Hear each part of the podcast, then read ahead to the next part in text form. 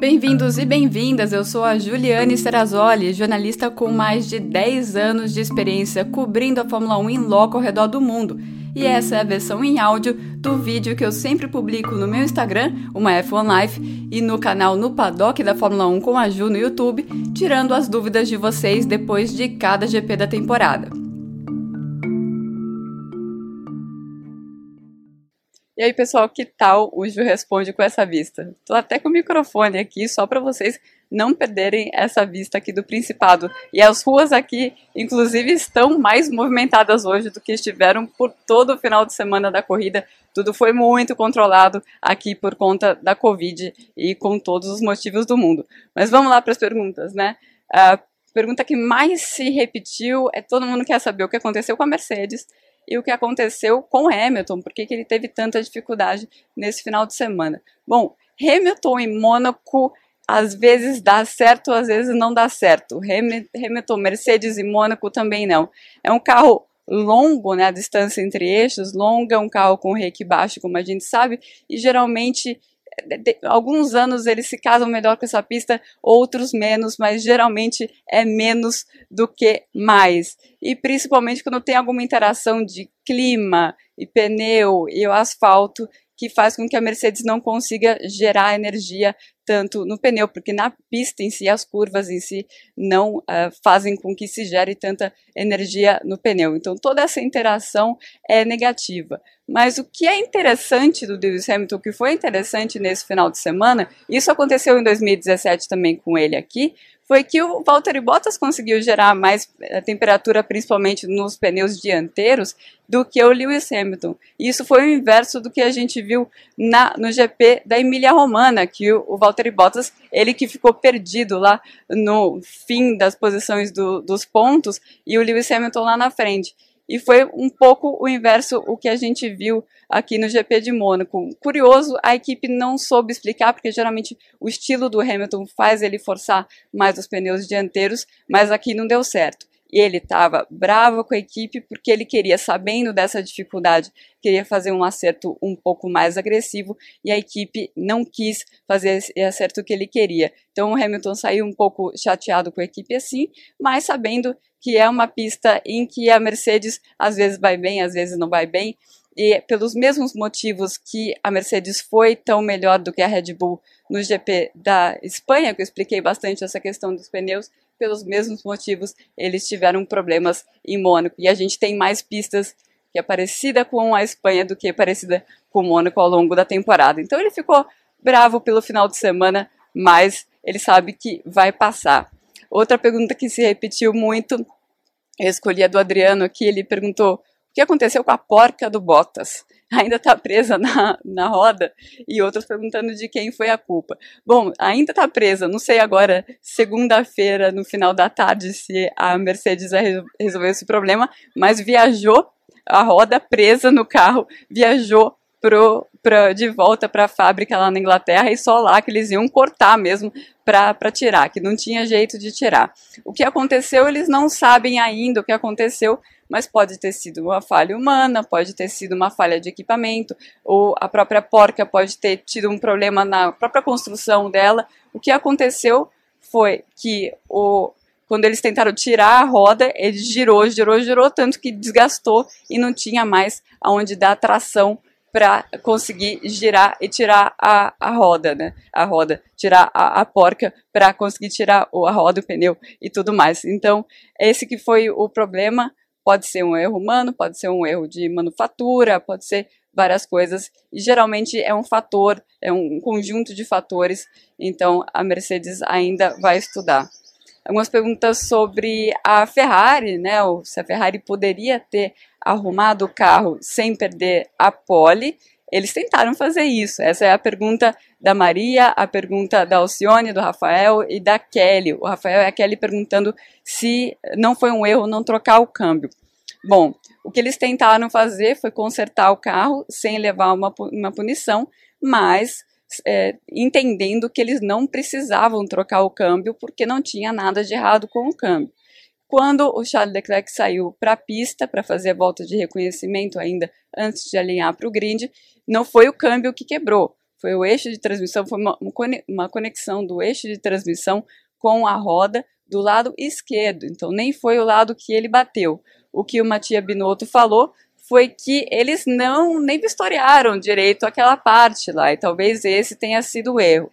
Também não dá para cravar que foi por causa da batida. Eles podem ter dado um baita de um azar e pode ser, pode ter sido uma quebra que aconteceria de qualquer jeito e que não tem a ver com a batida. Eu acho um pouco difícil acreditar nisso porque a gente sabe como as forças agem no carro, né? Mesmo não batendo aquele lado esquerdo, com certeza me mexeu, tremeu tudo quando o Charles Leclerc teve aquele impacto. Então a Ferrari é outra que ficou com uma lição de casa aí para tentar entender o que aconteceu.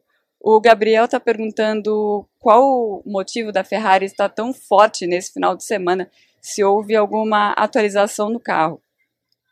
Bom, Gabriel, a Ferrari é um carro ágil e mostrou isso no terceiro setor em Barcelona. Né? Como eu acho que eu expliquei no outro, no último vídeo, né? terceiro setor de Barcelona sempre diz muito sobre como que os carros vão lidar com a pista de Mônaco. E é um carro ágil e é um carro que tem principalmente uma atração muito boa. E tem a ver com a filosofia, assim como a Mercedes, a filosofia da Mercedes não casa muito bem com o Mônaco, a filosofia da, da, da Ferrari casa sim, tanto que eles têm tido bons resultados em Mônaco nos últimos anos. E eu queria destacar também o Carlos Sainz, eu lembrei disso depois que acabou a corrida, que eu lembro da primeira vez que o Carlos Sainz correu na, em Mônaco em 2015, eu estava na beirada da pista e eu lembro de ficar muito impressionada. Eu, eu as duas Toro Rosso passar e eu via um um pouco não tão confiante, o outro eu ficava muito impressionada eu não estava conseguindo ver qual era qual. Depois eu fui ver que o a Toro Rosso que eu estava vendo, que não me parecia ter muita confiança, era do Max Verstappen e a outra Red Bull, a Red Bull não, a Toro Rosso que estava me impressionando ali na parte dos S da piscina mesmo, onde o Charles Leclerc bateu, era justamente o Carlos Sainz.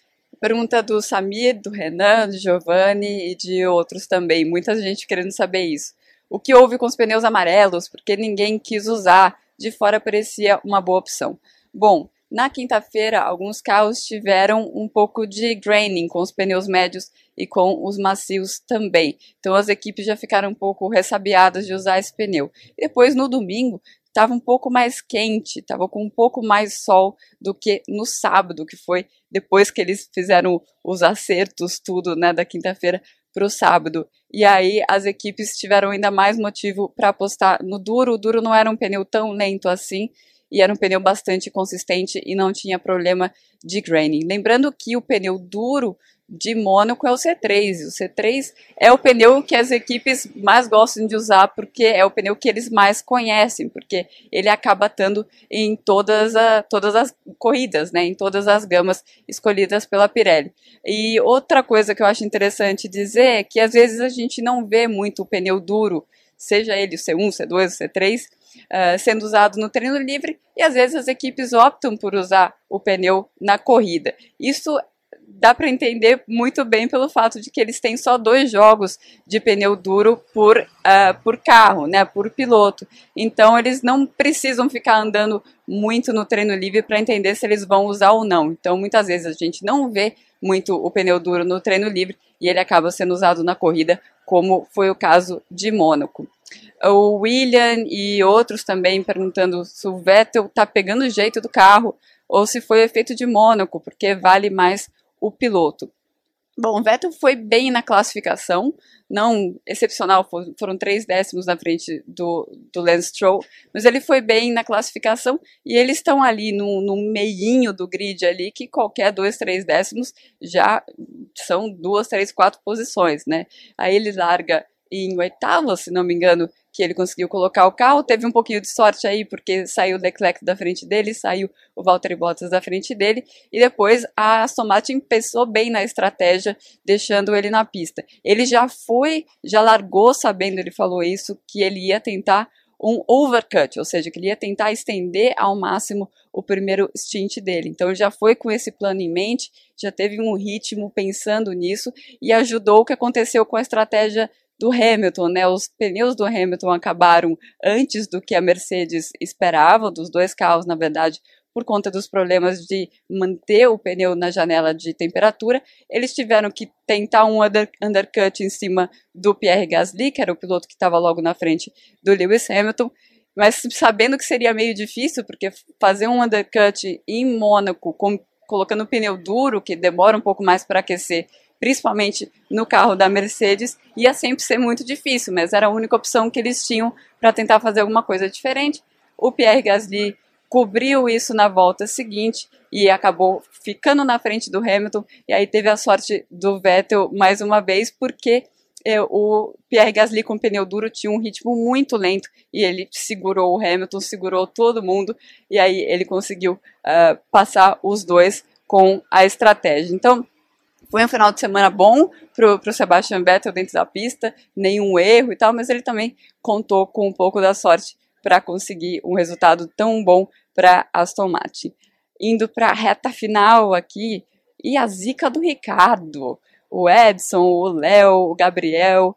Bom, o André Seidel, Sheffield, da, Sheffield, Seidel, Sheffield, da é, McLaren, ele falou que eles sabem exatamente qual é o problema do Ricardo problema é que o carro da McLaren ele precisa ser pilotado de uma maneira muito específica e o Lando já entendeu isso, porque ele já está acostumado, porque não é só esse carro, não vem de hoje isso, e o Daniel Ricciardo ainda precisa se adaptar.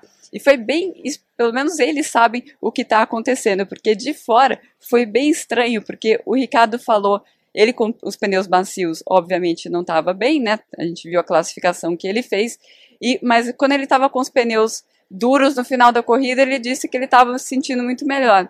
E no caso do Lando Norris, quando ele colocou os pneus duro, duros, ele pensou: nossa, minha corrida está acabada, vai ser muito difícil eu chegar no final na posição de pódio. Final das contas, Mônaco é mono, Mônaco é Mônaco, ele conseguiu chegar no pódio. Teve muito a ver com a pista, né? Esse pódio do, do Lando Norris, porque ele, com o pneu duro, estava tendo muita dificuldade. Então, talvez eles tenham ido em, em as, eh, caminhos de acerto diferentes e tenham tido resultados na pista completamente diferentes, sendo que o Lando Norris fez o trabalho dele na classificação, que é o que você tem que fazer em Mônaco.